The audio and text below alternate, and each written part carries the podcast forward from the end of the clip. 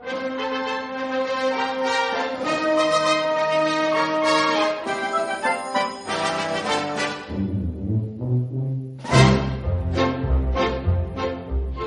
on a hill was a lonely goat herd, lay, lay, lay, ooh. Loud was the voice of the lonely goat herd, lay, lay, lay. Folks in a town that was quite remote, herd, lay, oh, lay, oh, lay, ooh. Lusty and clear from the goat herd's throat, herd, lay, oh, lay, lay. A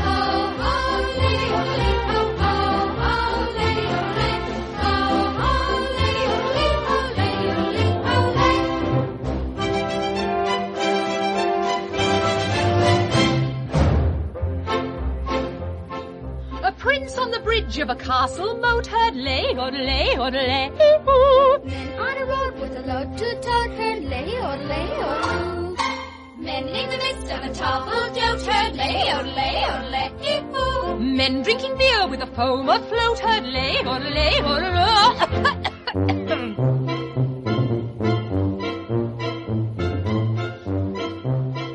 Buenos días, buenas tardes o buenas noches, dependiendo del momento en que nos estéis escuchando.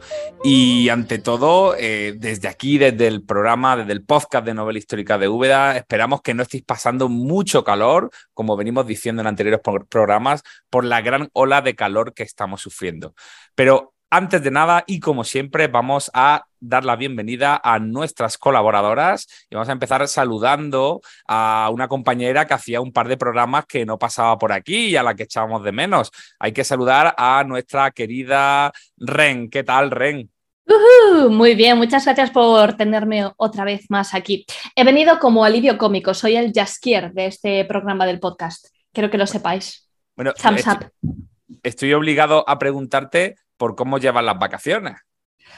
Vacaciones, esto no es vacaciones. Bueno, es vacaciones, verano, el verano. Vamos a, vamos a eliminar la palabra vacación y ponemos el verano. No, no, no, yo he descendido cuatro niveles en el infierno de la Divina Comedia de Dante porque esto es absolutamente horroroso. Un calor hace en Mallorca que me estoy achicharrando. Aún encima me ha dado por ir al gimnasio. A mí que en mi vida me he movido. Y todo lo que estoy leyendo últimamente es sumamente decepcionante. Así que están siendo unas vacaciones como tengo acostumbrada. Bueno, es verdad que publicaste una foto, no sé si creo que es un story en Instagram de tu paso por el gimnasio. Entonces, Ya. eso, ¿a, a- a- a qué se debe?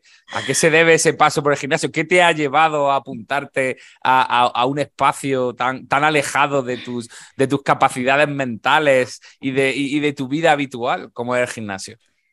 Pues, a ver, te puedo decir la respuesta coherente y socialmente aceptable de no, yo es que quiero moverme un poco más porque es muy sano y paso mucho tiempo delante del que no. No, es que cogido un montón de peso y he dicho, este es el momento de ponerle freno a esto, Ren, o sea, es el momento. De cualquier forma, no está tan lejos de mis actividades mentales porque yo, mientras estoy haciendo spinning, me pongo cursos de chino o nuestro maravilloso podcast. Que por cierto, me gustaría preguntar cuántos nos oyen desde el gimnasio. Pues bueno, pues ahí lanzamos. Si hay alguien que nos escuche desde el gimnasio al que va Ren en Mallorca, pues que nos deje un comentario en iVoox.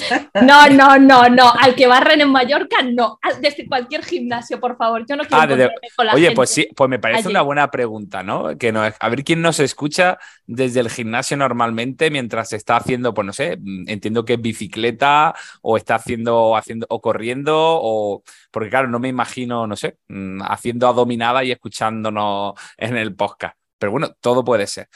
Bueno, pues ya sabemos, estamos muy contentos de tenerte de nuevo aquí en este primer programa del verano que viene Ren con nosotros y vamos a también a saludar y a dar la bienvenida a Eva de la historia en mis libros. ¿Qué tal, Eva? ¿Cómo va la cosa por allí, por Ciudad Real? Después de que nos contase esas vacaciones que te habías pasado en Francia, ahora esta vuelta, ¿cómo ha sido? Pues bueno, ha sido durita porque, claro, a mi ciudad real me ha recibido con 44 grados y esas cosas. Por Y todo lo bueno. alto, vamos. Bien, bien, sí, bien. Me ha dicho, venga, Eva, que ya has vuelto. Y nada, pues aquí sufriendo el calor, mm, metiéndome en la piscina toy de mi casa con mi hijo que me mata allí dentro y poco más, Me- intentando Oye. sobrevivir. Metiéndome me- en la piscina. Me siento ahora como cuatro niveles más pobre. O No, sea, ha dicho la piscina Toy.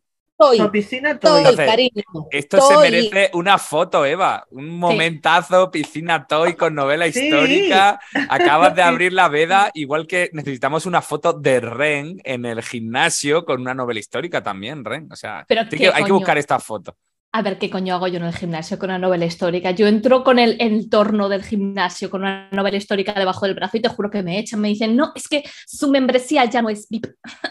Vuelvas a su casa. Bueno, eh, por, por cierto, Eva, Ren y también ya saludamos a Yolanda. Hola, Yolanda, ¿qué tal? Hola, ¿qué tal, guapos? ¿Cómo Bueno, estáis? Aparte pues- de sudando. Bueno, en Madrid también debe hacer calor, ¿no? No tenemos informes de que haya frío polar en Madrid en este Ah. No, momento. fíjate que estamos echando de menos a Filomena. O sea que, imagínate, el calor no, no es insoportable. De día y de noche. Oye, quiero recordar, porque me parece que a lo mejor no quedó claro eh, en el arranque de estos programas del verano, que, que- que estamos esperando las fotos de nuestros escritores, las fotos veraniegas pertinentes. Porque claro, la única que hemos recibido hasta el momento es la de Pedro Pablo Uceda, ¿no? De nuestra voz de la calle, en, en posición sexy, ¿no? En el agua, cuan, cuan sirena, cuan sirena veraniega, que bueno, pues que, que ahí está, ¿no? En nuestras redes sociales y que la gente la habrá podido ver. Pero mira, de toda la gente que normalmente no, nos escucha y nos manda fotos, todavía no hemos recibido nadie. Entonces, pueden estar pasando dos cosas. Una de dos, que este año la gente haya decidido no salir de su casa, que puede ser una circunstancia, o que se están olvidando de nosotros y eso, eso me duele, me duele a mí en el alma. ¿Sabes qué es lo que yo creo que fue muy efectivo el año pasado? Que nominamos cada uno autores. Claro. Nominar y etiquetar. Nominamos Ah, pues- autores. Pues yo creo que entonces ha llegado el momento de que empecemos a retar, porque hicimos retos, ¿no? ¿Acordáis que hablábamos Sí. como retábamos a los autores? Pues yo creo que llega el momento de retar a dos autores cada uno aquí, porque claro, en vez de uno, dos, para que, bueno, pues que nos manden sus fotos eh, veraniegas. Así que como la que menos está hablando es Eva, pues vamos a lanzarle la pelota a Eva de que diga a ver a qué dos autores quiere nominar para que nos manden esa foto veraniega. Recompensa. Cuando manden la foto veraniega, pues la foto de Eva en la piscina Toy. Eva, Anda, dos déjame la nombres. última. No, Dos- déjame la última, que estoy pensando. Venga, bueno, pues vamos con Yolanda entonces. Yolanda, dos nombres, dos personas Dos que nos tienen que mandar nombres. foto. eh, pues a ver, lo voy a poner fácil porque luego son de los que más colaboran. Pues, por ejemplo, a Juan Tranche, que sé que la va a mandar porque le encantan las fotos. Y, por ejemplo, al amigo de Eva, a Mario, a Mario Villen, que también manda fotos y además fotos chechis. Pues acaba, pues acaba de quitar la. Yo creo que le acaba de quitar uno de los nombres a Eva y por eso ¡Cachis! Eva sale con. se queja aquí, ¿no? Aunque no se oiga. Pero es que la foto del año pasado era impagable. igual. Entonces, tenemos Mario. Villén y Tranche por el momento y saltamos a Ren Ren. ¿Quiénes son las personas retadas? eh, una persona va a ser muy feliz con esta nominación y la otra va a ser extremadamente infeliz, ¿vale? Vosotros os dejo elegir cuál de ellos es feliz y cuál es infeliz. Uno es el maravilloso Dativo Donate, Dativo Donate, foto veraniega de Dativo Donate. por favor, Dativo, y el otro es Alan Pitronello. Y Alan Pitronello. Guau, Ya sé yo cuál es el que va a sufrir ahí. Estáis, ju- estáis jugando sobre lo seguro segurísimo, ¿eh? O sea, Bueno, mi rey. no, soy muy Hombre, es tramposa. para arrancar. Es para arrancar y que la gente se vaya animando. Venga, yo, yo, yo voy a ponerlo, yo voy a ponerlo más complicado. Yo voy a retar a Espido Freire, ¿vale? Foto veraniega de Espido Freire. Sí, sí, porque además Espido está colgando siempre fotos Sí, con, es verdad. con, con pazos ahí de hierba, sitios que se ven fresquitos, etcétera. Entonces, foto veraniega de Espido Freire. Ojo, que la foto veraniega puede ser una foto original, a entender que no tiene por qué ser con bañador, o sea, que nos sorprendan No. con una foto de verano, a ver cómo, cómo nos sorprende. Y a ver, un segundo nombre, un segundo nombre que a mí me venga así a la cabeza, pues mira, pues justamente voy a retar también a otra escritora, que además la vamos a escuchar hoy en el apartado de confesiones y vamos a seguir escuchándola y viéndola a María Rey. ¿Vale? Yo voto porque María Rey se haga una foto veraniega y nos la mande. Así Venga, que María. tenemos, tenemos, recapitulamos, tenemos a Tranche, tenemos a Mario Villén, tenemos a Alan Pitronello, a Dativo Donate, a María Rey, a Espido Freire y faltan los dos de Eva. Eva, ¿cuáles son? Venga, pues la primera de, de otro amigo, ¿vale? Vale. A ver, a- ¿lo puedo, adi- ¿lo puedo intentar adivinar? No. Venga, Víctor, te toca. Ah, Víctor, sabías, Víctor Fernández Víctor, a Correa. jugar. Vale. Y la segunda, pues yo se lo pido a Nieves Muñoz. A Nieves Muñoz, que el año Oh. pasado, por Ay, cierto, sí, que dejó un fotón. nos sorprendió con esa foto de, de enfermera de Primera Guerra Mundial. Vamos a ver con qué, con qué nos, nos responde este año.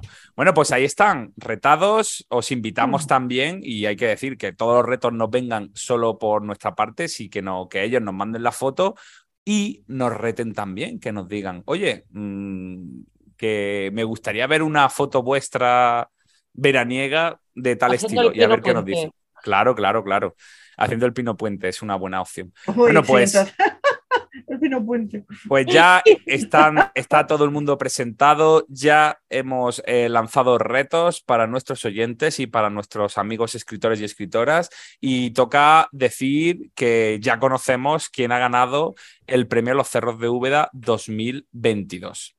Y en esta ocasión el premio ha recaído sobre la novela El juicio del agua de la editorial Grijalbo y concretamente el escritor es, yo lo, yo lo llamo siempre Ferrandi, pero tiene, tiene un nombre más largo, ¿no? Es Juan Francisco Ferrandi. Juan Francisco Ferrandi. Una novela que además se comentó aquí en el podcast de novela histórica, creo que en el año 2021, que fue cuando justamente salió publicada, fue de las primeras novelas que, que se comentaron.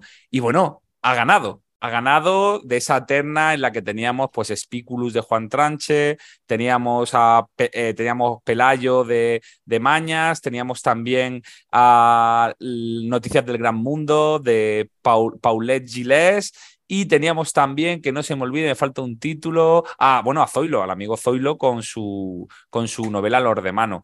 Oye, creo que todas las novelas, creo que las hemos comentado absolutamente todas en el podcast. Creo que ninguna se Yo ha quedado que sin sí. comentar. O sea, algún, ep- al- algún ring le hemos dedicado a cada una de ellas. Y, y me consta que, que Yolanda, por ejemplo, sí le ha leído la novela, ¿correcto, Yolanda? Sí, sí, yo leí El juicio del agua, además en su día, la reseñé. A mí me pareció una enorme novela, una grandísima novela histórica. Muy, muy buena. Sí. Que te la bebes a pesar de que pasan las 600 páginas, ¿eh? pero te la bebes. Mm. Muy Y- y- entretenida. Y Eva también sé que la ha leído. Sí, sí, yo de las que han sido finalistas he leído cuatro y bueno, pues una es la de la de sí, es muy buena novela. Yo no sabía lo de las ordalías, fue, fue muy interesante saber eso leyendo la novela. La recomiendo. Bueno, y, y de la terna que teníamos, Eva, eh, y tú que has leído cuatro novelas, ¿era esta quizá la que más te atraía o había alguna más que te, te hubiera gustado más que ganase? Mi madre decía, no te puedes cortar un dedo porque te van a doler los cinco. Pues lo mismo. vale, A ver, la única que yo no había leído era la de Noticias del Otro Mundo. del gran mundo, del gran mundo. Del gran mundo. Del otro mundo, del mundo Yo creo que eso es como el manual que había en la película de Beetlejuice, ¿no? Como que estaba allí, ¿no? De- Yo lo tengo, ese libro. Sí, por favor, Ren, ahora lo busca en un momento y hacemos una foto con el libro. Como hoy no has Me- leído nada, sales con ese. Me- vale, me parece bien. Perdona, Eva, sigue. No, nada, y joder, cada una tiene lo suyo. Es que son novelas muy buenas, porque Lord de Mano es genial. Por ejemplo, vamos, por decirte algo. Si no, si los de mano, Sí. yo a mí, me, a mí me encantó, Eva. De hecho, creo que la, la dimos, lo comentamos Pedro y yo en el podcast, los de mano, y, y la- y yo por lo menos la disfruté muchísimo. Sí. Ha sido difícil elegir, me da la sensación, ¿eh? Ha sido difícil, por un lado, aquí que está Yolanda, que también está en la comisión y ha estado en ese jurado del premio Los Cerros de Úbeda, pero por otro lado, tampoco ha costado tomar al final mucho la decisión. O sea, yo creo que ha sido más difícil la, la- la- la primera, o sea, elegir las finalistas que elegir la ganadora. No, por, no porque no fuesen buenas las cinco, que lo son, sino que parecía como que había más consenso en, en el jurado final. Mm. Sí, la última criba yo creo que fue la más complicada. El dejar las cinco finalistas, en mi opinión, creo que fue la más complicada. Luego ya, pues lo que dice Eva, yo de coincido con ella, la única que no había leído las noticias del Gran Mundo, vi la película en su día, hace mucho tiempo, y, y decías, jope, es que vaya, vaya. Pero bueno, fue una deliberación muy enriquecedora, creo. Sí, la verdad que echamos una horita ahí de, de discusión. Eh, y, y, y, en esa última decisión, para que lo sepa la gente, estuvimos, creo que fueron 24 personas para tomar la decisión. O sea, nos pusimos de acuerdo 24 para al final eh, darle el premio al juicio del agua. Bueno, pues yo creo que tenemos que mandarle nuestras felicitaciones desde aquí, desde el podcast, a, a Juan Francisco Ferrandi y eh, que, por supuesto, eh, uno de los premios que se lleva, aparte de que estará con nosotros en el próximo certamen de novela histórica Ciudad de Úbeda, es que tiene el honor de poder mandarnos una foto también veraniega de, Sí, sí. de celebrando este premio. O sea, yo ya me, me estoy imaginando una foto de él metido en una piscina tipo Toy, si no tiene algo mejor a mano, con, con dos botellas de cava ¿no? y, y- y un mini trofeo. A ver, si, a ver si conseguimos una foto así. Sí, puede juzgar el agua o lo que quiera. O sea que, que una foto, sí. Bueno, y después de comentar el, posado también de, de nuestro querido Pedro Pablo Uceda, hablar de los premios, de los pre- del premio Los Cerros de Úbeda, decir que en muy poco tiempo también se va a conocer quién eh, se va a llevar este año el premio Ivanhoe del certamen, ¿no? A trayectoria literaria, pero eso ya será en otro programa, lo contaremos, pero a lo largo del mes de agosto lo vamos a dar a conocer. Eh, pues bueno, toca el momento de irnos, si os parece bien, al apartado de confesiones, que para esta ocasión, para esta ocasión hemos querido entrevistar a una autora que yo no conocía personalmente, no, no había leído, no, no había comentado, vamos, no la conocía porque no se han dado las circunstancias, que es María Rey, que creo que, que Yolanda sí la conoce personalmente. Sí, sí, la conozco personalmente. Tuve la suerte de conocerla cuando sacó su primera novela, Papel y Tinta, eh, donde se nos organizó además un recorrido precioso por el Madrid de la época, con merienda incluida en el riojano, que he de decir que su chocolatito con churros sentó muy bien. Y es una persona encantadora. A mí me pareció una chica con un- una gran valía y muy, muy, muy simpática. Luego eh, hubo una cosa, y lo comento, lo vais a escuchar en, el propio, en la propia entrevista, eh, me parece que, que se mueve bastante bien en redes sociales, o tengo esa sensación. Entonces, Ren, si quieres, mientras escuchamos la entrevista de María Rey, escanea, porque me ha gustado sobre todo, Ren, fíjate, el tema de las fotos que sube. O sea, que en vez de centrar todo solo y exclusivamente en, en la promoción de su libro y tal, pone, me da la sensación de que pone fotos que, que- que- te quieren o que nos quieren hablar un poquito más de ello. Así que con estos datos nos vamos al apartado de confesiones, antes un poquito de música y volvemos enseguida. Dans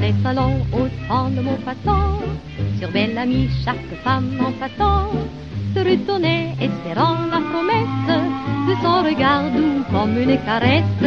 Et sur les pas du tendre séducteur, dont le renom fut de briser tout le cœur, on entendait comme un frisson chanter cette chanson. Bel amant, bel amour, amie. Follement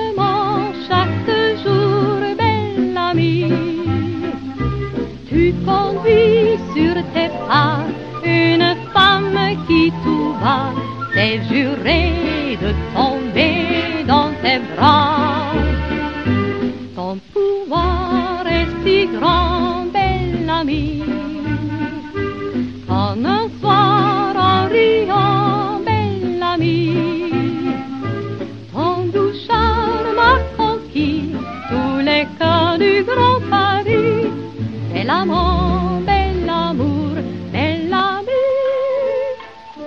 Y en nuestro apartado de confesiones de este nuevo programa del podcast de novela histórica Ciudad de Úbeda, tenemos hoy a una invitada, una invitada y que se llama María Rey. La conoceréis porque hay que decir, y te saludo antes de nada, ¿qué tal María? ¿Cómo estás?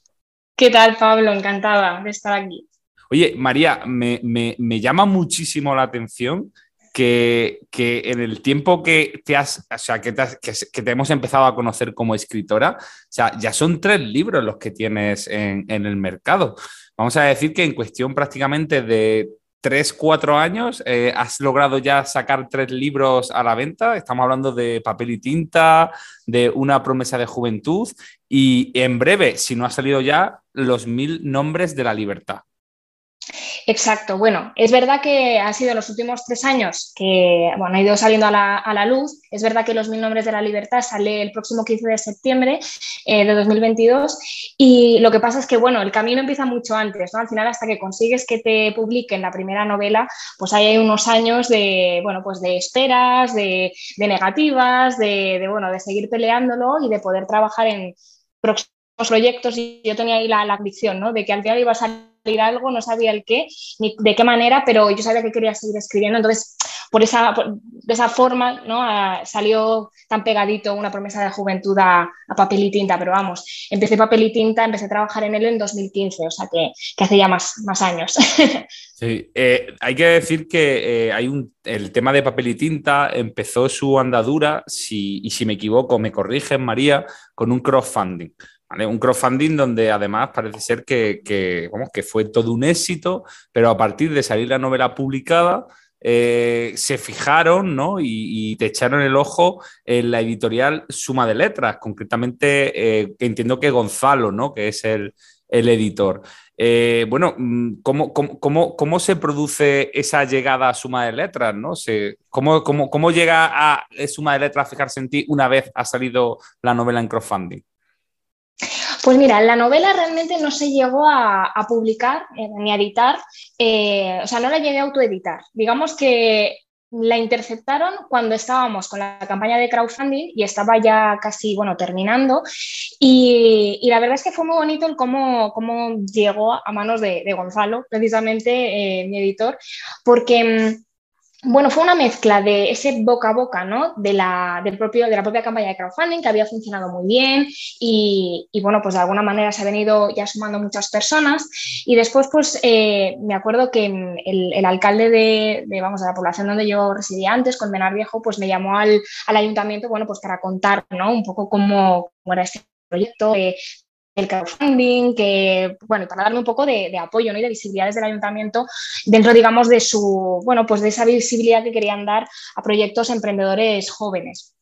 Y bueno, una persona del ayuntamiento que trabajaba en la parte de comunicación, Borja, me, dijo, yo conozco a, gente en el mundo editorial que, bueno, os voy a hablar de, tu crowdfunding y, demás porque me parece muy interesante. Y entonces fue Borja quien se lo contó a Gonzalo. Gonzalo vio mi, página de crowdfunding, el vídeo que había hecho contando de qué iba la novela, cuál, e, cuál era mi intención, ¿no? yo, bueno, pues intenté trabajarme todo toda la campaña de crowdfunding muy ligada a lo que era la propia trama de, papel y tinta.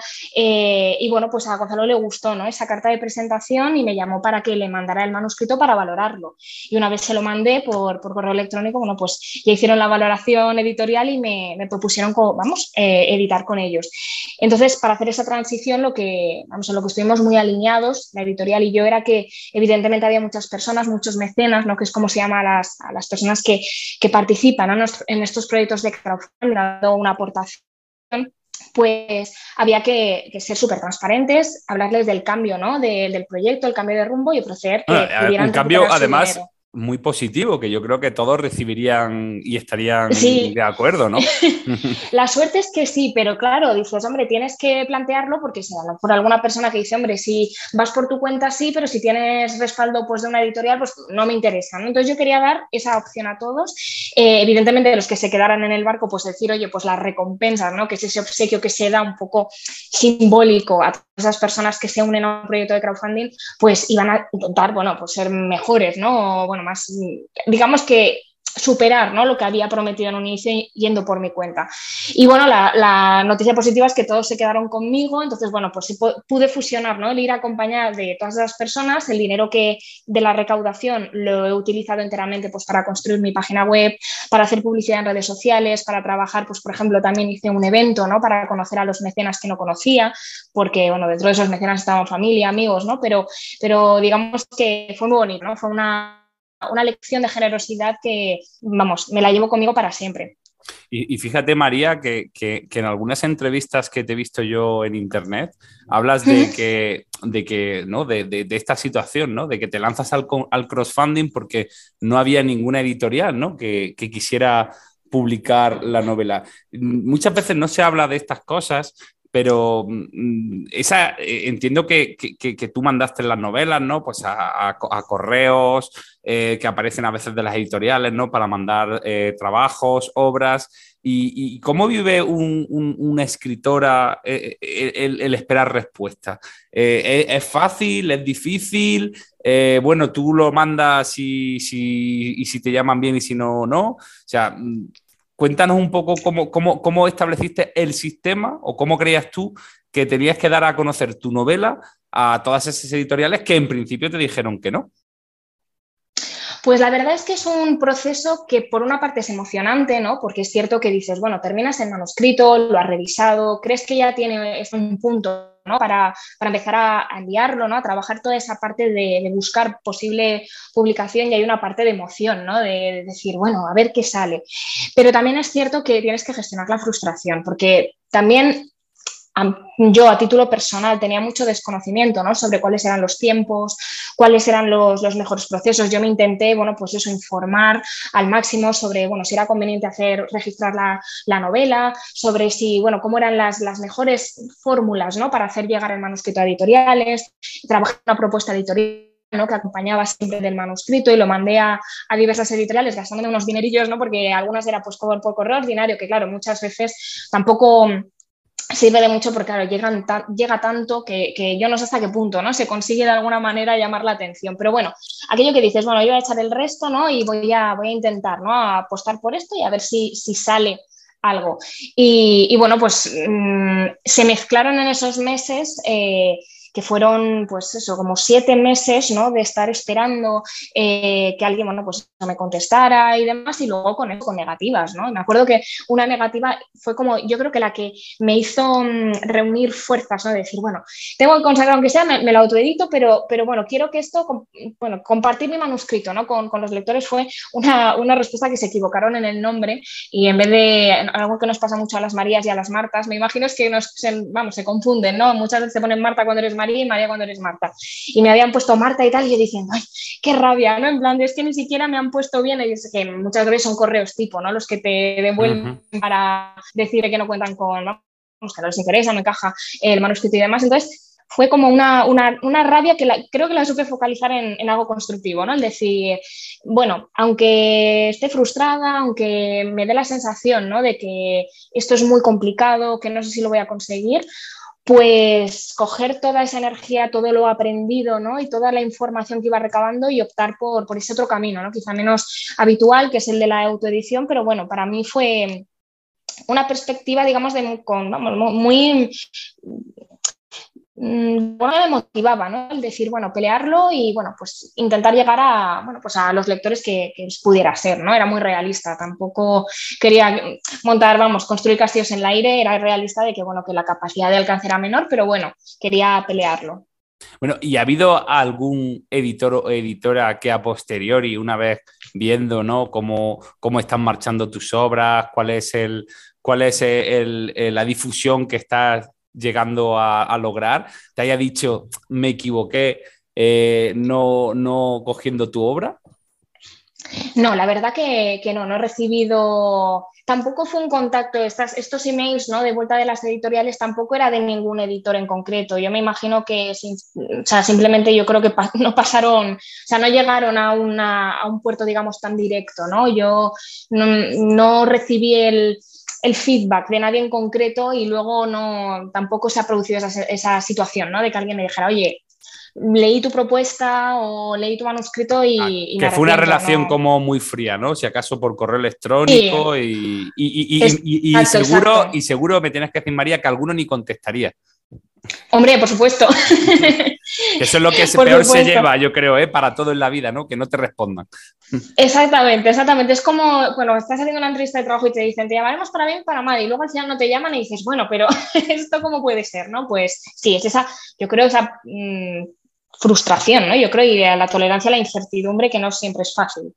Bueno, eh, fijándome, porque claro, María, ya te digo, por si no conoces eh, nuestro programa y nuestro apartado, a mí me gusta mucho investigar y, meterme en, las redes sociales de las personas que entrevistamos y ver detalles. Por cierto, María, tengo que decirte que tienes por lo menos un Instagram muy cuidado, con fotos muy chulas y que, y, que, y, que, y que hablan más, o tengo la sensación de que hablan más de ti más allá de lo que es puramente eh, el, hablar de, tus obras ¿no? y de tus novelas. Eso por ahí, o sea que positivo. Muchas gracias. Pero, pero que veo que Papel y Tinta, que es esa obra que empezó con el crowdfunding de la que venimos hablando, eh, que transcurre eh, los, antes de justamente de la Primera República, donde me da la sensación, por lo que tú cuentas y comentas, como que es, llevarte a ti o por lo menos plantearte eh, un personaje, ¿no? Como ser una mujer periodista en aquel momento. O sea, eh, veo que, sigue muy activo y muy viva la novela, ¿no? Aunque hace ya algunos años que ha salido, porque veo temas de que en Alemania ha salido la novela publicada, que no sé cómo estará funcionando, no sé si tienes alguna información de cómo está yendo la novela en Alemania. Pues la verdad es que la poca información que tengo no recoge casi eh, porque salió a finales de 2021 y no tengo datos muy actualizados. Es un tema que me imagino que próximamente ya tendré alguna información más porque lo que te sale muchas veces, pues el, eh, claro, para las liquidaciones te sale, digamos, el, ejercicio anterior y no se refleja ¿no? La, la venta porque eran unos días de 2021. Entonces, la verdad que no tengo ni idea. Eh, es, un misterio, vamos. Yo simplemente, para mí lo de, vamos, la posibilidad ¿no? de que esté publicado tanto en griego como en alemán es algo surrealista que yo digo, bueno, mira, si puedo llegar a alguien ¿no? y, que, y traerlo de, de paseo por Madrid, pues yo encantada. No, de Paseo por Madrid, que además esos recorridos de Paseo por Madrid con papel y tinta lo has hecho. He visto ahí fotos, he, visto imágenes, o sea, que le has mostrado a aquellas personas que han disfrutado con la novela de papel y tinta, le han mostrado los rincones, entiendo, de los que transcurren las novelas. Exactamente, la verdad que fue una actividad muy chula que, sobre todo, claro, se realizó justo antes, el principal fue antes de la, del confinamiento porque lo que hacíamos era hacer, yo creo que lo hice sobre todo creo que era, pues eh, lo hice creo que en entretiempo, era tanto en primavera como en otoño y entonces era una vez al mes, ¿no? Y era un domingo eh, en el que, bueno, pues los lectores se, apuntaban, ¿no? Y eran grupos como de unas 15 personas y nos pasábamos, pues eso, como casi cuatro horas en total paseando, hacíamos una parón entre, medias para, para, tomar algo, tomamos un café, aprovechaba para, bueno, pues para dedicar el libro que, los libros que quisieran a los lectores que venían. Y hacíamos un recorrido por los lugares que aparecían en la novela, aprovechando también pues, para contar curiosidades del Madrid ¿no? de, principios del siglo XX, que es la época exacta en la que está ambientada papel y tinta.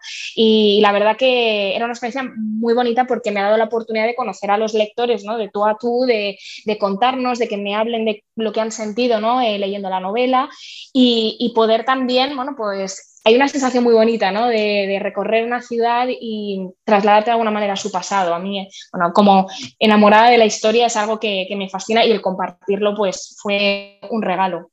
Bueno, veo que, lo de fidelizar al lector lo, lo tienes muy trabajado y, y claro, bueno, hemos, estado hablando de papel y tinta, ¿no? Que es, que es digamos, la primera novela. Eh, luego viene una promesa de juventud que te mueves un poco, no mucho, pero sigues moviéndote aproximadamente cerca ¿no? de, ese, de esa primera mitad del, siglo XX, concretamente año 1939, en Suiza, un internado, y que al mismo tiempo juegas también con, bueno, pues con, un salto en el tiempo, ¿no? Me imagino que, que, yo no la he leído la novela, María, te lo tengo que decir, pero entiendo que hay saltos adelante y atrás porque también te vas al Oxford de 1970.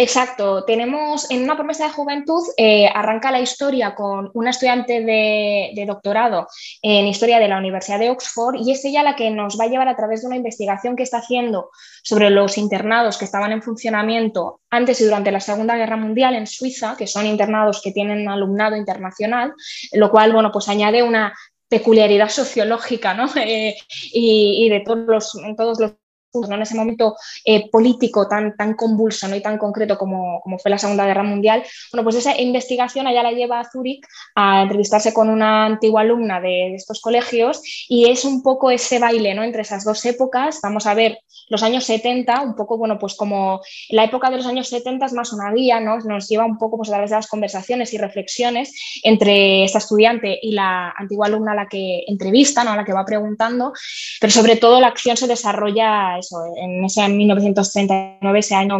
1939-1940, que es ese año tan, eh, bueno, pues tan señalado ¿no? para lo que fue el inicio de la contienda y esos primeros pasos, a bueno, una de las de los hitos ¿no? Eh, y de los momentos más mm, complejos en todos los sentidos ¿no? y también dramáticos del siglo XX. Bueno, y ahora que estás hablando, ¿no? Que veo que hay aquí un, apartado de investigación, que te gusta muchísimo la historia. ¿A qué, a qué se dedica María Reis cuando no está escribiendo una nueva novela? Pues mira, eh, relacionado con la historia, una cosa que estoy haciendo desde el año pasado es estudiar la carrera de historia.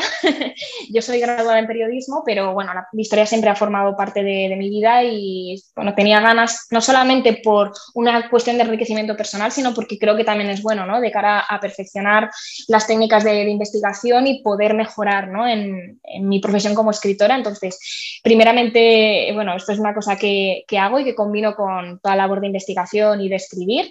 Eh, eh, en algún momento también he colaborado con alguna revista para hacer artículos eh, especializados en, historia. Y bueno, ahora mismo en general, bueno, soy autónoma y estoy muy dedicada a, esto. Más allá de eso, son ya el apartado hobbies. Sí, apartado hobbies, me encanta. ¿Cuáles son los hobbies de María? Pues leer principalmente. Eh, además, lecturas muy variadas, por lo que he visto. ¿eh? He visto, he visto algún listado tuyo de, novelas y, te veo desde la novela. Eh, te veo desde temas de novela de investigación, si no recuerdo mal, novela negra, hasta clásicos como Guerra y Paz y cosas por el estilo. Mm. Sí, yo la verdad es que no digo no a nada, ¿no? Eh, también me gusta, fíjate, lo que a veces me cuesta más, sobre todo cuando estoy trabajando en una novela, es, por ejemplo, leer eh, ficción histórica, ¿no? Leer novela histórica, ficción histórica mientras estoy trabajando en una novela. Cuando estoy, sobre todo, ya no trabajando, sino cuando estoy en la parte más de escribir, ¿no? Porque necesito como despejarme y busco pues otros géneros, ¿no? Y busco a lo mejor, pues bueno, pues otros temas que me ayuden un poco a, como lo puede pasar a todo el mundo, ¿no? Que de, evasión, ¿no? Necesitas evadirte, ¿no? Un poco de, esa rueda, ¿no? De, fechas, de datos, de, investigación. Exactamente. Entonces, te, te veo leyendo fantasía, entonces, prácticamente. no, mira, fantasía, bueno, a ver, me he leído todos los de Harry Potter y soy súper fan, pero, pero es verdad que... ¿De, qué casa eres, María? ¿A qué pues casa te suscribes? Eh, ¿A, Gryffindor? ¿A, a Clan o a, o a Slytherin? ¿Cuál es la que más te pues llama? Un reciente test que hice eh, de internet me ubicaba en Gryffindor, pero creo que unas amigas mías están convencidas de que soy de eh, Ravenclaw. O sea que no te sabría decir, que según el test soy de Gryffindor. y vamos, la colección, una de las colecciones haciendo de, bueno, pues de todos los libros es la edición de Gryffindor, estas que salieron hace muy poquito, que está toda tematizada, así que bueno, yo apuesto por, apuesto por el rojo. ah, apuesto por el rojo, ¿no? Bueno, perdona, te he cortado porque claro, es que me la has puesto ahí al hablar de, de, de, JK Rowling y de Harry Potter, digo, ya tengo que saber de qué casa. Bueno, entonces, lectura. Eh, es uno de tus hobbies. ¿Alguno más que debamos saber y que no se pueda contar? Pues mira, me gusta mucho la música. Durante tiempo fui a clases de canto y es una cosa que, también he disfrutado muchísimo. Y más allá de eso, bueno, pues me gusta pues, ver eh, películas, ¿no? me gusta mucho, pues eso, retener cuestiones de películas, de cine y demás. Y sobre todo, bueno, pues estar con la gente que, quiero, ¿no? La parte social para mí es muy importante y, eso, estar con mi familia, con mis amigos, ese es una, parte que me gusta dedicar, ¿no? Eh, tiempo de, de la semana para, ellos, indudablemente. Bueno, eh, hemos hablado de papel y tinta, hemos hablado de una promesa de juventud, pero ahora sí que hay un salto temporal grande, porque en la próxima novela tuya, que vamos a ver a partir del mes de septiembre, Los Mil Nombres de la Libertad, viajas o nos quieres eh, hacer viajar al año 1815, ¿no? una, fecha eh, marcada, importante dentro de la historia de España. Eh, ¿A qué se debe ese salto? O sea, ¿tenías ganas de viajar a, otro siglo? Tenía unas ganas locas, la verdad. A mí me fascina la historia del siglo XIX, de hecho, mm, siempre me ha llamado más la atención que el siglo XX. Es verdad que, bueno, cuando lo estudiaba y cuando pues, he tenido libros en, la mano eh, sobre el siglo XIX, es verdad que siempre, ¿no? Ha habido algo que me, ha encandilado desde siempre. Es cierto que, bueno, pues muchas veces, bueno, es un poco irracional, pero a veces como que las tramas mandan, ¿no? Y es cierto que al principio, pues mis dos primeras novelas sentía y disfruté muchísimo ambientándolas en el siglo XX, pero quería, quería irme para atrás y, bucear en este siglo. Además es que concretamente, si el siglo XIX ya es... Eh, un siglo muy complejo, con muchísimos matices, que están pasando todo el rato cosas, las primeras décadas son una, vamos, son una fantasía, ¿no? Es, yo digo, la realidad supera la ficción. Eh, empiezas a documentar y dices eh, que, qué maravilla, ¿no? Sobre todo en España, cuántas cosas pasan en muy poco tiempo, cuántas, bueno, pues cuántas, por una parte, cuántas intrigas, por otra parte, cuántos, cuántos intentos ¿no? de, cambio y de replantear y cuánto cuestionamiento en, muy poquito tiempo, aunque luego costó que llegara. ¿no? O sea que he disfrutado muchísimo yéndome esos primeros años del siglo XIX. ¿Nos puede hacer una pequeña sinopsis, un pequeño avance de qué va a ir exactamente la novela? Porque aunque ya nos hemos situado en ese año 1815, creo que parte de la acción o una parte importante transcurre en Cádiz. O sea, cuéntanos un poquito para ir abriendo boca así a nuestros oyentes. Pues mira, nos tenemos que ubicar eso en, ese mm, año 1815 y donde primero tenemos que aterrizar es en Santa Cruz de Tenerife, donde bueno, vive una familia acomodada de burgueses, que es la familia de Villalta, que bueno, en medio de la noche va a recibir una, carta que bueno, pues, mm, de alguna manera tiene que ver con una serie de acontecimientos tristes y preocupantes que han asolado a esta familia. ¿no? Eh, Inés de Villalta, que es una de las hijas, eh, bueno, pues se va a ofrecer para intentar ayudar en, este, en esta cuestión, en este problema que tiene la familia, lo cual la va a obligar a viajar a, la península y por una parte ahí vemos cómo va a arrancar esa, primera trama ¿no? Eh, de Inés de Villalta. Y por otra parte aterrizamos en Cádiz, donde tenemos a Modesto Andújar, que es un estudiante de, comercio, que ha pasado toda la guerra en su cortijo de Jerez de la Frontera con su familia y bueno, de alguna manera él pues vive ¿no? de, de los cuentos que le ha contado su maestro, ¿no? su tutor acerca de todo lo que ha ocurrido en Cádiz y cuando llega a Cádiz a estudiar comercio, bueno, pues va buscando ¿no? eso que ha ocurrido y que de repente cuando vuelve Fernando VII se ha, disipado. Entonces, de alguna manera, bueno, pues él lo va buscando y en su búsqueda se va a topar con este tercer protagonista, que es Alonso Guzmán, que es un hombre que lleva una vida un tanto pendenciera ¿no? en Cádiz, eh, que bueno, tiene muchos secretos, es muy misterioso que un día va a recibir un encargo muy especial que le va a hacer reencontrarse de lleno con, su pasado y que además va a llevar al lector por todas esas, digamos, por las por, digamos, entre bambalinas ¿no? de la política y de todo lo que estaba ocurriendo ¿no? en ese momento en el ejército, con bueno, pues las sociedades eh, secretas, con ese auge ¿no? y ese intento de ir construyendo todas esa, eh, esas, vamos, esas bases ¿no? de ese liberalismo que se intenta callar durante el sexenio absolutista y que de alguna manera bueno, va buscando ¿no? Eh, pues ubicarse y tener su, su papel después de, de, haber sido censurado ¿no? tras, la, tras la vuelta de Fernando VII. Entonces, digamos que ese es un poco el esquema inicial en el que nos encontramos en la novela. Es una novela que transcurre, vamos, la que transcurren diversos años. No nos quedamos solamente en 1815, ese es el punto de arranque y luego, bueno, pues ya invito a los lectores a que me acompañen porque el viaje es apasionante, vamos, eh, a nivel de la, del contexto ¿no? histórico. Es eh, la parte de la trama, ya lo dejaré a gusto de cada lector, pero el momento histórico es una pasada. Yo he disfrutado muchísimo. Bueno, eh, le hincaremos el diente aquí en el podcast del certamen. Ya sabes que tenemos un, apartado que es el ring, donde, bueno, pues las novelas salen mejor o peor paradas dependiendo pues, de lo que nos guste o lo que no nos guste. Oye, María, vamos, a, vamos a ver qué pasa. Ya llegará el momento cuando llegue septiembre-octubre y hablaremos más en profundidad sobre los mil nombres de la libertad. Y María, yo quería, tengo, estoy obligado a lanzarte una pregunta. Tú sabes que siempre a nuestros invitados les preguntamos por los libros que le mandaría al enemigo. Entonces, si, tú tuvieses que recomendar un libro al enemigo, ¿qué libro le recomendarías? Quiere decir, un libro que no te haya gustado nada. Y además te voy a poner varias premisas. O sea, tiene que ser de un autor español y que esté vivo. Qué, difícil, qué difícil. qué malos somos, somos muy malos. Ya, me, ¿eh? la sabía y he estado pensando en, pero yo qué digo, y es que llevo pensando eh, hoy todo el día y no. Y es que no te sabría decir. Un autor español vivo. Autora, autora. Hombre, que tú bueno, ya, ya. no me ha convencido mucho. Mm, qué difícil. Me resulta súper complicado. Y digo, y, mm, eso que has estado pensándolo, has estado pensándolo hoy todo el día. Bueno, que me pues los deberes, yo digo. Te voy a, te voy a abrir, te voy a abrir la cerca, te voy a abrir el cerco, te voy a decir que puede ser internacional también.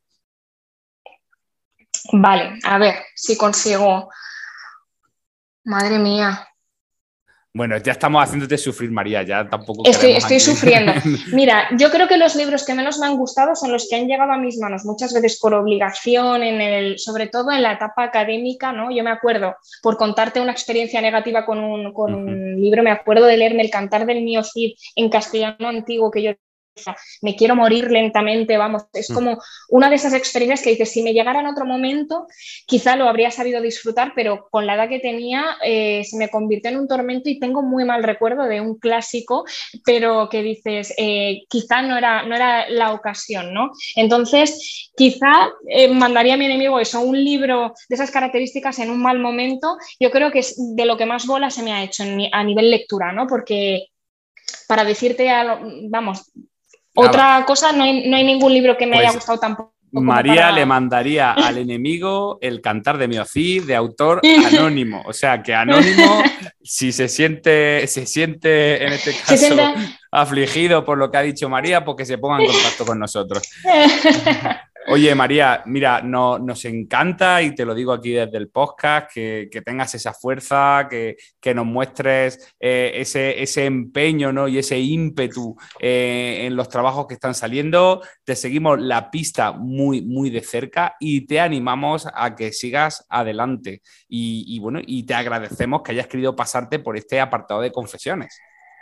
Hombre, yo encantada, Pablo, de verdad. sí, vamos, eh, estoy feliz ¿no? de poder estar en este ratito compartido contigo, en este apartado de confesiones, y que me parece súper, también una labor muy importante, ¿no? Lo que hacéis en favor de la novela histórica. Así que nada, yo feliz de, bueno, de seguir trabajando en esa dirección y ojalá podamos encontrarnos más veces. Venga, voy a ser, voy a ser malo por última vez. Eh, sabemos que existe, que tú conoces a, nuestro amigo Santi Mazarro, entonces eh, te, te vamos a pedir eh, que nos cuentes algo malo sobre Santi Mazarro. No puedo, no puedo, no, vamos, no, no. Yo lo que conozco de él, vamos, es un, es un crack. Así que, vamos, tiene todo mi apoyo porque, bueno, es un, vamos, una gran persona y un gran escritor, así que, vamos. Y también hace todo el trabajo que hace también con la productora audiovisual, es una maravilla. Yo he trabajado con él y es una, vamos, de 10, así que no puedo decir nada malo de él. Vale, bueno, hoy No María pillas, aquí va- va- va- vadeando, vadeando aquí los obstáculos. ¿Has Pero, visto? oye, Estoy. Está, es- has venido preparada, ¿eh? has hecho los deberes, has escuchado programas. Bueno, María, una última cosa. ¿Cómo, cómo, cómo pueden, dónde te pueden encontrar los oyentes? O sea, ¿dónde pueden ver información? Porque tienes una web, ¿vale? Pero también tienes redes sociales. Si nos lo dices rápidamente para por si ellos quieren, quieren ponerte cara, quieren verte, quieren ver alguno de los vídeos sobre los temas que hemos estado hablando. Pues mira, Pablo, me pueden encontrar en mariarex.es, que es mi página web, ahí van a encontrar mis libros, información sobre mí, información del contexto histórico de mis libros. Eh, después también me pueden encontrar en Instagram, que igual es mariarex.es, no me complique la vida. Twitter también tengo, es maría barra baja rex. Y luego en Facebook estoy como María Rex Escritora, así que tengo un poquito de cada y ahí pueden encontrarme y, y bueno, si les apetece escribirme cualquier duda o pregunta, yo intento contestar. Bueno, pues muchísimas gracias por estos minutos que nos has dedicado y seguiremos, te seguiremos la pista y no nos queda otra, María, que seguir con el programa de hoy.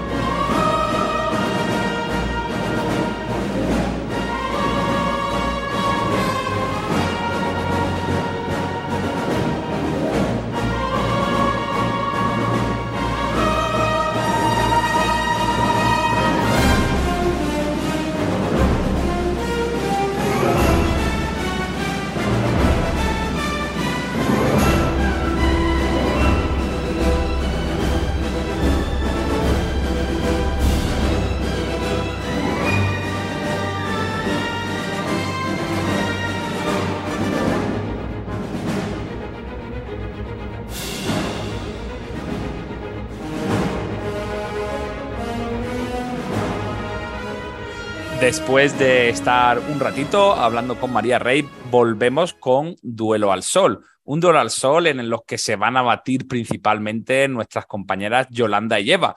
Y ah, vamos a acompañar, o como dice Ren, vamos a, vamos a hacer eh, un poco de comentaristas de, de burladero, Ren y yo.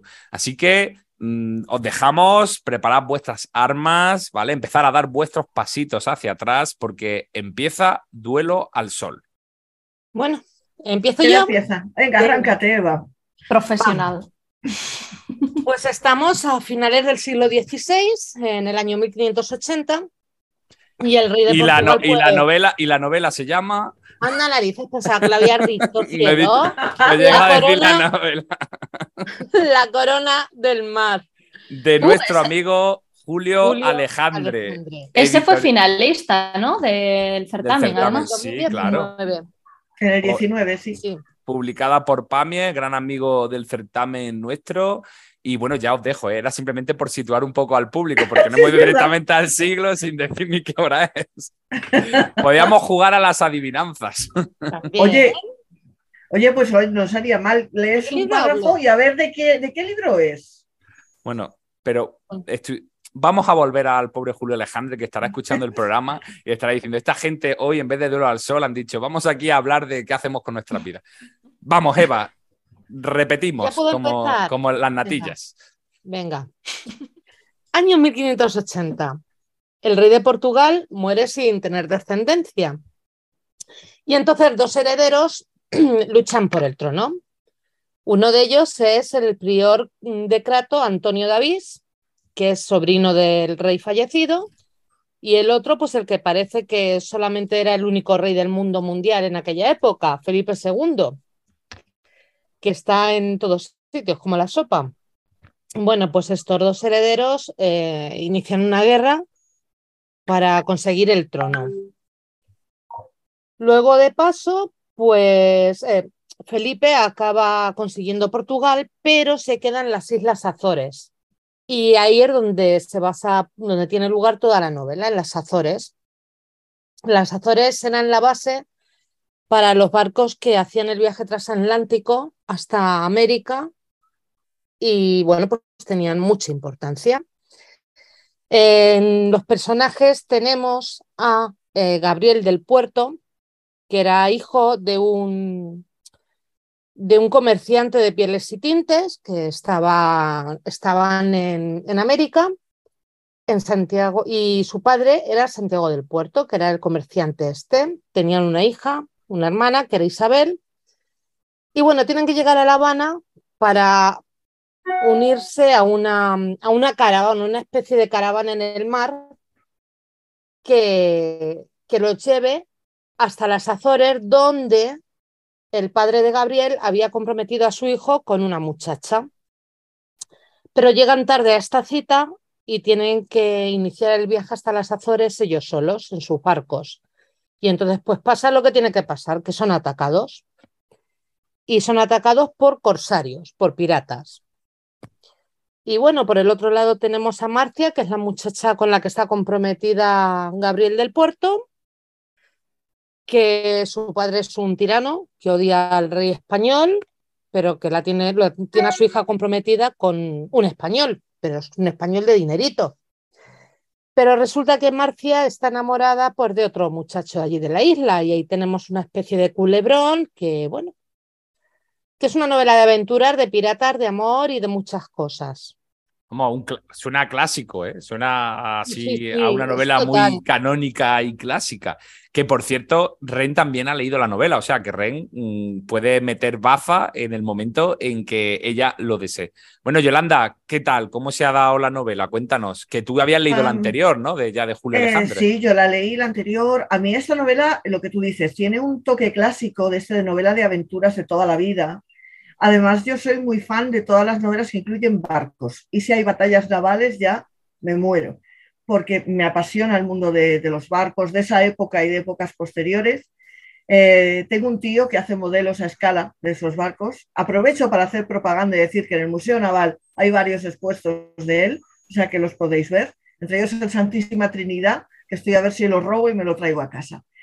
Y es una novela, como digo, de corte clásico, donde eh, lo que más quizá influye es, eh, o lo que más me llamó la atención es eh, la evolución del personaje de Gabriel, que empieza siendo un niño mimado, consentido, de estos que darías de bofetones y que va evolucionando hasta, porque claro, hay una caída en desgracia en el medio que le hace reaccionar, que tiene que acabar buscando a su familia y que acaba convirtiéndose, entre comillas, en un hombre de bien, o en un hombre decente y honesto. Em, toda la peripecia Perdona, de... perdona, Sí. voy, a, voy a cortarte un poquito. Es Claro. un honesto que en realidad es un pirata, ¿vale? Claro. Es lo que va a tener de honesto, Gabriel. Sí, lo que pasa es que digamos que cambia su punto de vista y su perspectiva. Ya no es el niño mimado, ya no es el Mm. que es el protegido, ya no es el que tiene dinero y el que podía hacer lo que le diera la gana. Se ve obligado a buscar ese camino porque no le queda otro. Es que las primeras 100 páginas de la novela, Gabriel es tan insoportable que yo Sí, solo esperaba que tuviese una disentería y que nos narrase párrafo a párrafo su sufrimiento a la hora de morir, porque era insoportable, perdido, total. Yo deseaba que muriera en el ataque de los piratas a su barco. Yo también lo esperé, sí. Yo decía, a ver Mm. si le pegan un tiro o algo, pero bueno, se le veía muy protagonista para eso, ¿no? Yo decía, no, al final vamos a tener Gabriel hasta el final de los tiempos. Mm, pero mejora mucho, como dices. Sí, luego mejora mucho. Hay muchas historias de amor eh, diferentes y paralelas que van transcurriendo tanto, porque como son dos tramas, en realidad, una por un lado la de esta famosa, bueno, el famoso Gabriel y toda la flota que llega a La Habana tarde, que no se puede incorporar a la carrera de Indias, que tiene que partir sola, y luego toda la trama en la parte portuguesa, por decirlo así, en la parte de, de las Azores. Em, yo destacaría muy especialmente también eh, la vida dentro de los barcos, de los barcos, de las grandes naos y de los barcos, cómo se vivía, cómo estaban eh, organizados, cómo, incluso cómo sonaban, eh, ese ruido de las maderas, a mí me encantó. Y las escenas de batalla, sobre todo las de la batalla de Tercería, que es prácticamente ya en la última parte del libro, en la que el marqués de Santa Cruz dio un, toda una lección de cómo se hace una batalla naval. De hecho, se le considera la primera gran batalla naval. Y a mí esa parte me apasiona, me apasiona porque creo que está muy bien narrada, con mucha ligereza además. De hecho, la, esta, esta última batalla es real y bueno, el que la dirigía era Álvaro de Bazán. Álvaro de Bazán, el marqués de Santa Cruz, Y, que y lo bueno, tenemos ahí pues- en la Plaza de la Villa, puesto en Madrid. Y, bueno, pues este grupo de naves fueron la base de la Gran Armada, de la Armada Invencible, la que luchó en, en esta batalla. Sí, y además luchó, eh, se esperaban muchas más naves de las que llegaron, hubo muchos problemas para que las naves llegaran a las Azores, eh, no llegaron tantas como el marqués esperaba, y que eso es cierto, eso es parte de la historia, y con todo y con eso dio una lección de cómo se gana una batalla naval, y el marqués de Santa Cruz, de hecho, es uno de los grandes héroes de la historia española y uno de los grandes olvidados, como siempre. Me parece que, que les tenemos manía. Pero a mí me ha encantado todo porque es una novela de aventuras clásica, que incluye todos los componentes de, pues, del cine, incluso del cine más clásico, cuando veías las películas de piratas o las películas estas Ah, de... ¿Hay, hay mono? ¿En la- ¿Hay mono en la novela? En, todas Eh, las- no, en- que yo en- en recuerde, todas las no películas de mono. pirata aparece un mono. No, No, creo hay que no había mono. mono. No creo que no había mono. Pero, Pero, sí que... hay loros. Ah, bueno, loros. Mogollón a, a punta pala. Pero bueno, es, eh, siempre tienes ahí la, la eterna lucha entre España, luego con Francia e Inglaterra, que se- no les interesaba en absoluto que Felipe II se hiciera con el control de Portugal y fuese rey de Portugal, porque les venía muy mal. Y de hecho, eh, es histórico eh, que mm, al final de esta batalla, cuando Álvaro de Bazán gana, eh, a los franceses apresados, como no mm, estaban en guerra oficial con España, se les acusa de piratería y fueron pasados todos por las armas, por piratas y por malos. Y eso es histórico. Sí. Bueno, Rey, ¿y a ti qué, qué te ha parecido la novela? Eh, coincido con ellas, realmente se nota que es una novela que tiene una muy buena progresión de personajes. Me gustó especialmente la forma con la que Julio Alejandre construye a los personajes femeninos, especialmente al principio de la obra. eh, se nota, no me acuerdo de cómo se llamaba ella, porque el libro me lo leí hace Marcia. meses. Marcia, Pues se nota que Marcia al principio de la obra me parece un personaje súper interesante porque aunque se vea englobada dentro del típico romance prohibido de yo puedo o no puedo, se enfrenta a su padre, el papel de la madre como es tan inocente como para no llegar a creerse las cosas que Marcia hace en ese momento, que no las voy a spoilear, pero que son bastante imperdonables. Y en general la novela es lo que vosotros decís, me parece una novela de aventuras muy entretenida, muy divertida, la típica obra que tú te pones a leer bajo ninguna pretensión y que no te decepciona.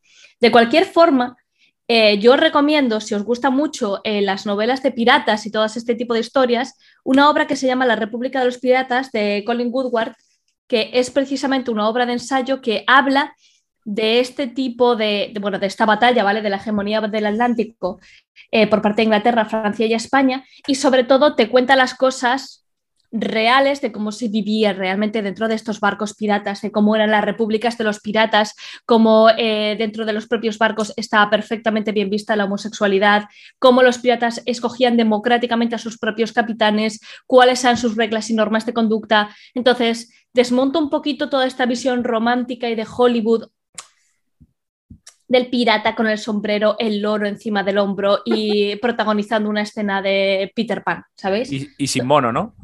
Y sin mono. Entonces, yo os lo recomiendo mucho como lectura secundaria para La Corona del Mar, porque es, es maravilloso. Y creo que además lo publica Crítica. Buena editorial, buenos libros. Bueno, yo quiero decir que, que, a pesar de que la historia, la novela tiene varias historias de amor, no es el amor lo que va a caracterizar a la novela para nada. Eso es cierto es una novela romántica, ni mucho menos.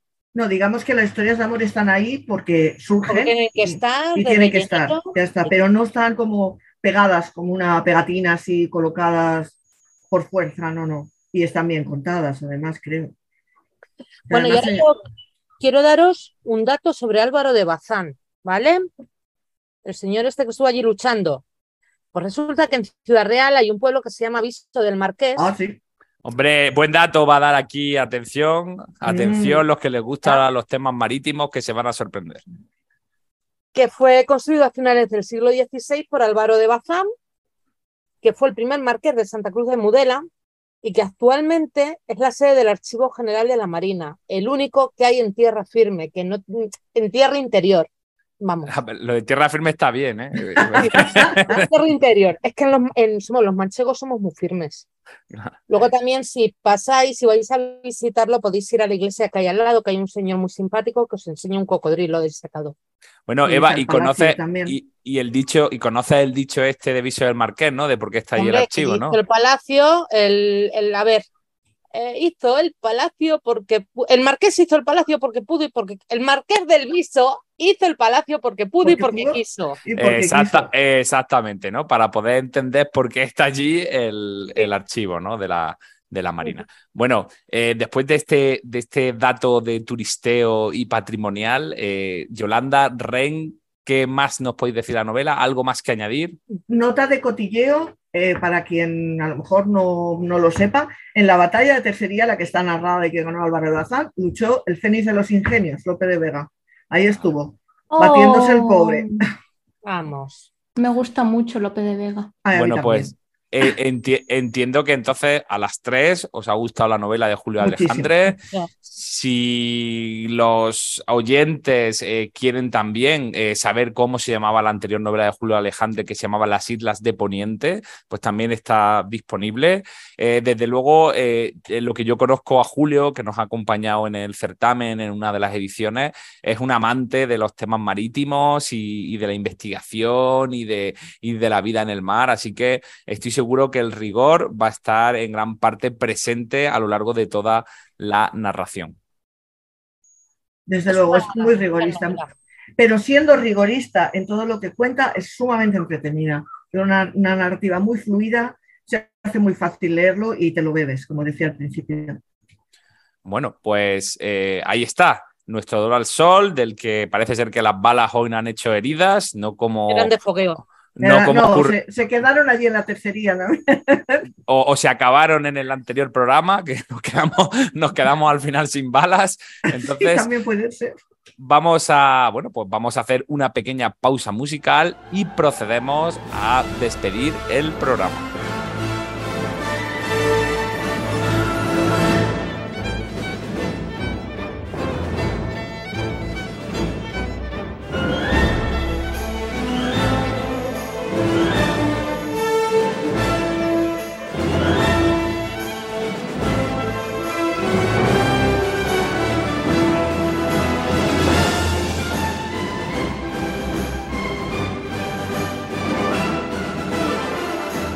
Toca despedirnos del programa y despedirnos de este arranque del mes de agosto con el que esperamos que no estéis pasando mucho calor.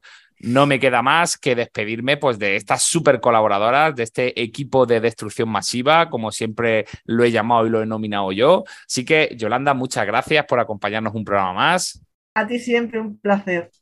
Eh, Ren, muchísimas gracias por estar con nosotros. Te echábamos de menos y nos encanta que hayas Oh. vuelto. Gracias, chicos. Pronunciáis mi nombre como si cada sílaba tuviera significado por sí misma. Y Eva, se nos ha olvidado puntualizar una cosa antes cuando me hablaba del viso del Marqués. Vamos a recomendar a la gente que no vaya en pleno mes de agosto a viso No, del no, Marqués, porque, porque yo creo que el hombrecito ese que está a la puerta de la iglesia mm, de que No, esté verdad. derretido. Puede ser un polo flash después de tres días fuera del frigorífico. Pero es muy buena excursión para otoño. Sí, es verdad. hombre, claro. Bueno, pues Eva, muchas gracias también por acompañarnos un nuevo programa. Muchas gracias a ti. Y nada, pues muy atentos, escribirnos en iVoox, en Spotify, en redes sociales. No os olvidéis los retados de mandarnos vuestras fotos y volvemos muy, muy pronto. Hasta luego. Chao. Chao, chao.